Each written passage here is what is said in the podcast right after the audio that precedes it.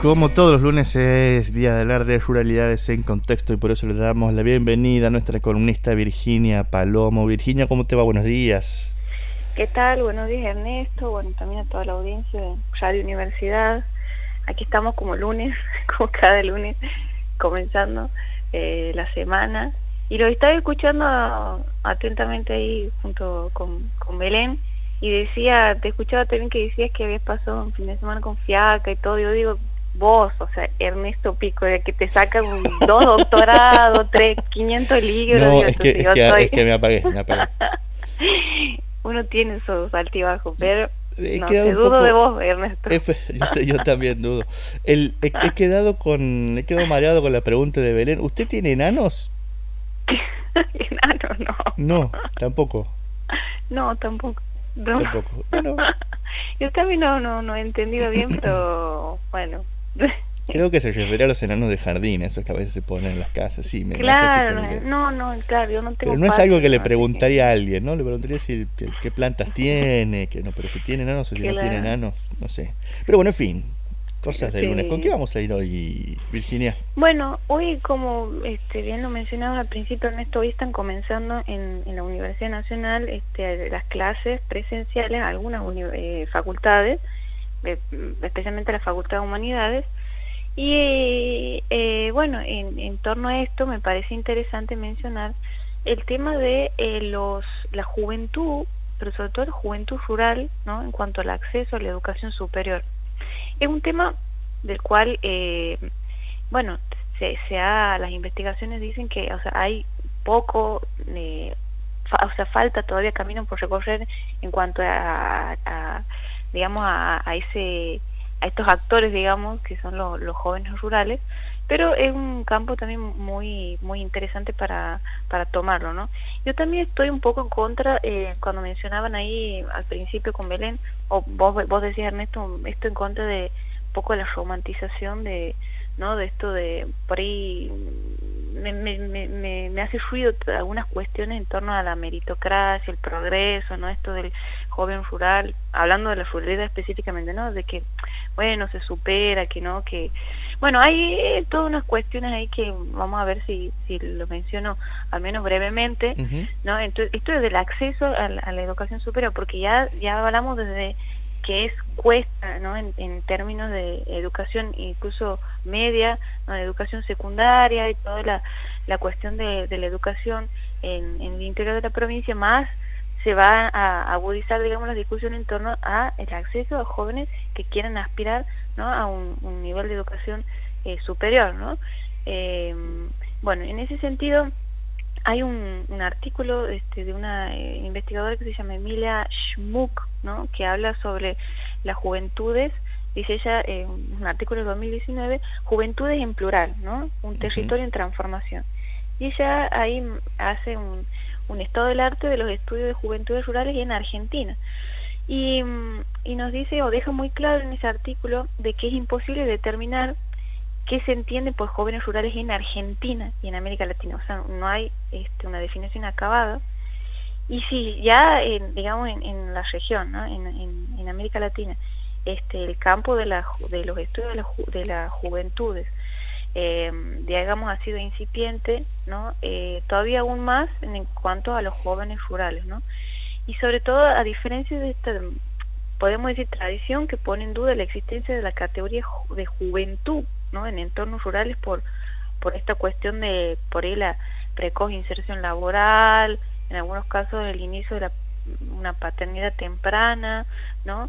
A pesar de esas cuestiones, eh, todavía los estudios sobre juventudes rurales eh, em, parten o toman como eje justamente la reivindicación de este concepto.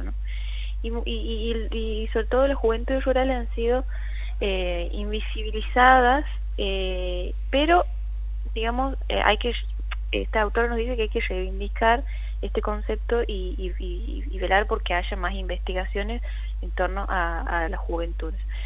Eh, y, hay una cosa que coincide en eh, esta autora y algunos otros, que es el tema de que hay muchos jóvenes en, la región.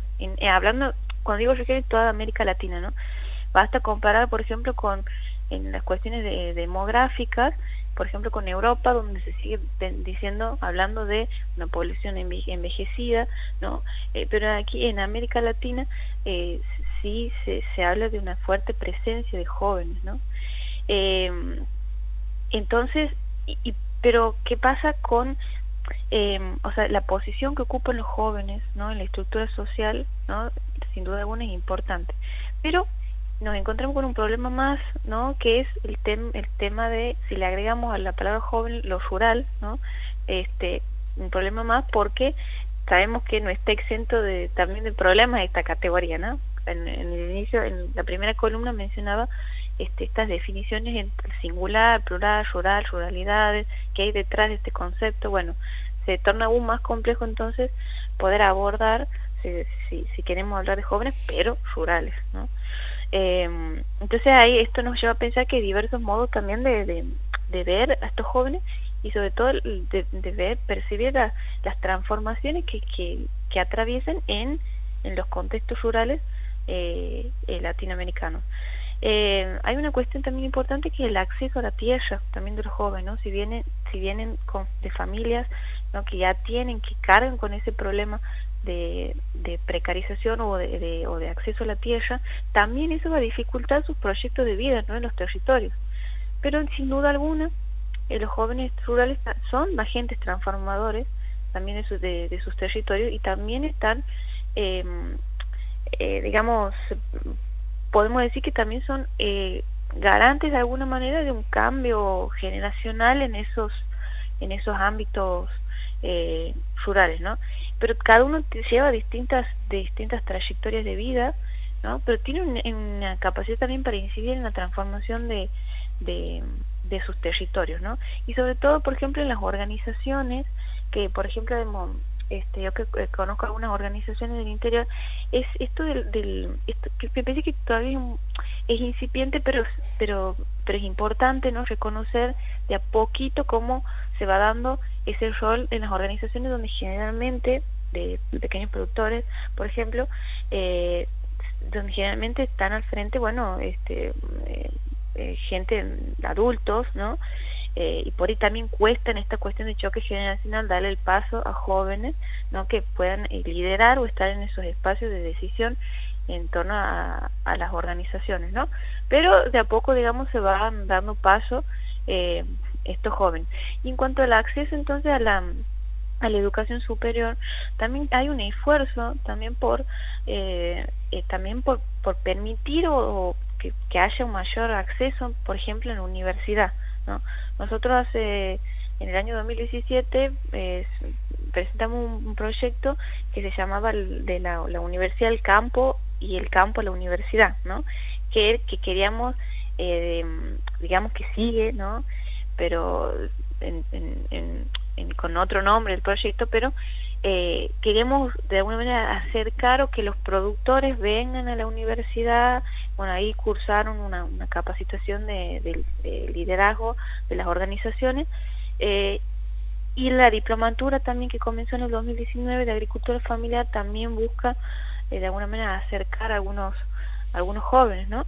A, a, este mundo que por ahí puede parecer muy inhóspito, muy lejano, esto de cómo acceder a, a la educación superior, eh, pero bueno, de a poco mm, hay un esfuerzo, ¿no? Sobre todo, digo, del, de, lo, de lo que conozco de la Universidad Nacional, por ejemplo, de incorporar y de que, sobre todo, que se conozca cada vez más esta cuestión de la ruralidad, de la agricultura familiar y hay que pensar también en cambio en las currículas, ¿no? Por mm. ejemplo, ¿no? De pensar cómo si uno va a ver si ya logra, por ejemplo, el acceso, o que jóvenes que vienen del interior, ¿no? de zonas rurales, que puedan acceder a, la universidad o a determinada carrera, pero también que sean, que se formen, digamos, con eh, un programa ¿no? que les permita después eh, ejercer ¿no? en sus, en sus eh, lugares o en sus territorios eh, y, y, no digamos por ejemplo que un ingeniero se forme con esa visión del agronegocio no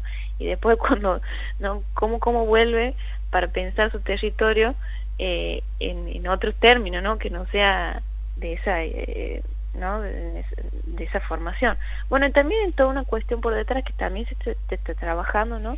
Que es una cuestión de, de, base también de incluso de las currículas, ¿no? De, cada una de las, de las carreras, ¿no? Eh, pero es importante destacar que hay un esfuerzo en eso y sobre todo, por ejemplo, aquí en Santiago existen, em, eh, por ejemplo, hay tres residencias universitarias, ¿no?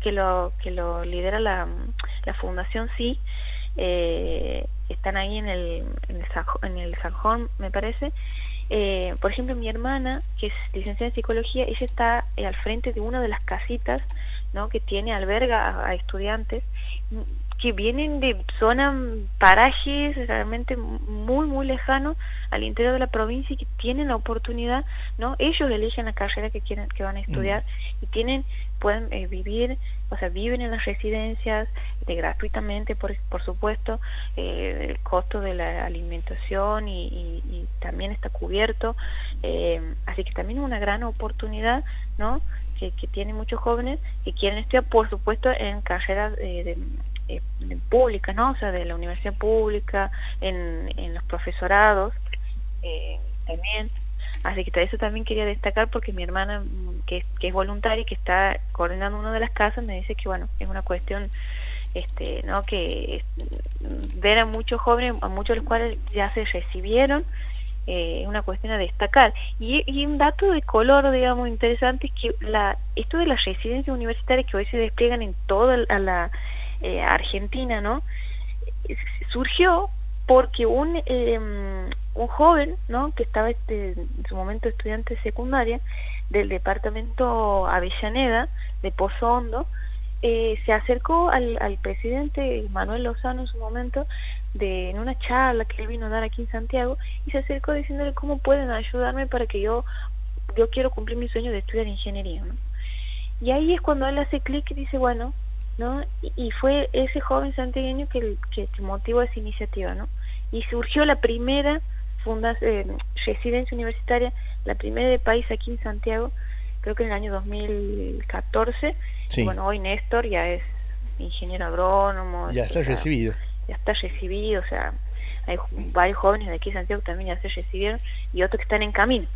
No, bueno, eh, es una cuestión, digamos, a destacar y, y, bueno, se seguirá pensando ¿no? las cuestiones de las oportunidades, ¿no? De, de, muchos jóvenes que a veces por el contexto no se sienten limitados y eh, para poder acceder más allá de las distancias no eh, decir bueno tengo la posibilidad de, de, eso de bancarme un alojamiento de apostar a, eso que quiero no de, estudiar tal carrera eh, es una cuestión de que haya una contención y que estén esas oportunidades que realmente son muy valiosas para estos jóvenes que vienen este, del interior y de contextos rurales que a veces resultan muy adversos y que estas oportunidades realmente son este, muy eh, importantes para, para ellos y para ellas, ¿no?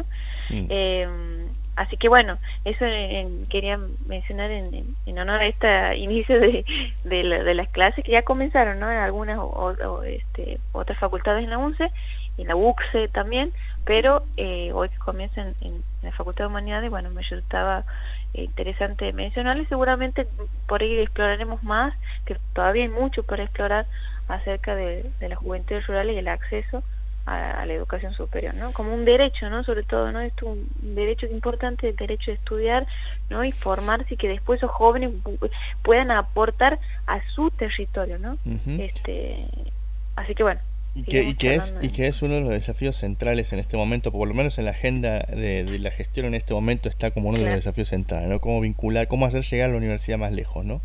Eh, claro. y, y, poder abrir las puertas a, a, esos jóvenes, ¿no? Claro, por supuesto, ¿no? Eh, abrir la puerta a esos jóvenes y que los... Mm, a ver, eh, a ver, hay muchos... yo he charlado con, con, personas que son de dirigentes de organizaciones y que como como padres digamos y, me comentaban que están con ese deseo de algunos de, bueno mejor vas a conseguir oportunidades este fuera de aquí de, nuestro territorio fuera de la provincia no algunos piensan eso y otros dicen están con el deseo no quiero que se quede o sea que mi hijo que mi hija pueda estudiar pero que, que, pueda que sea ayudar en el emprendimiento o ayudar en en, esto, que, estamos trabajando en la tierra, o sea, está ese deseo como contradictorio muchas veces eh, y, que es propio también de que ellos han vivido trayectorias de vida muchas veces sacrificadas, ¿no? Y que buscan un mejor futuro para, para sus hijos, pero también quieren que tenerlos cerca, ¿no? Y que puedan eh, aportar y, y, ver crecer también, ¿no? sus comunidades, sus organizaciones. Así que bueno, eso siempre está ese, deseo latente, y que haya mayor protagonismo de los jóvenes en, en la ruralidad. Así que bueno, seguiremos explorando ese tema. Con, lo, lo seguiremos haciendo por aquí, eh, Virginia. Gracias por estar con nosotros esta mañana. Bueno, muchas gracias a todos, que tengan una muy buena semana. Un abrazo grande y buena semana para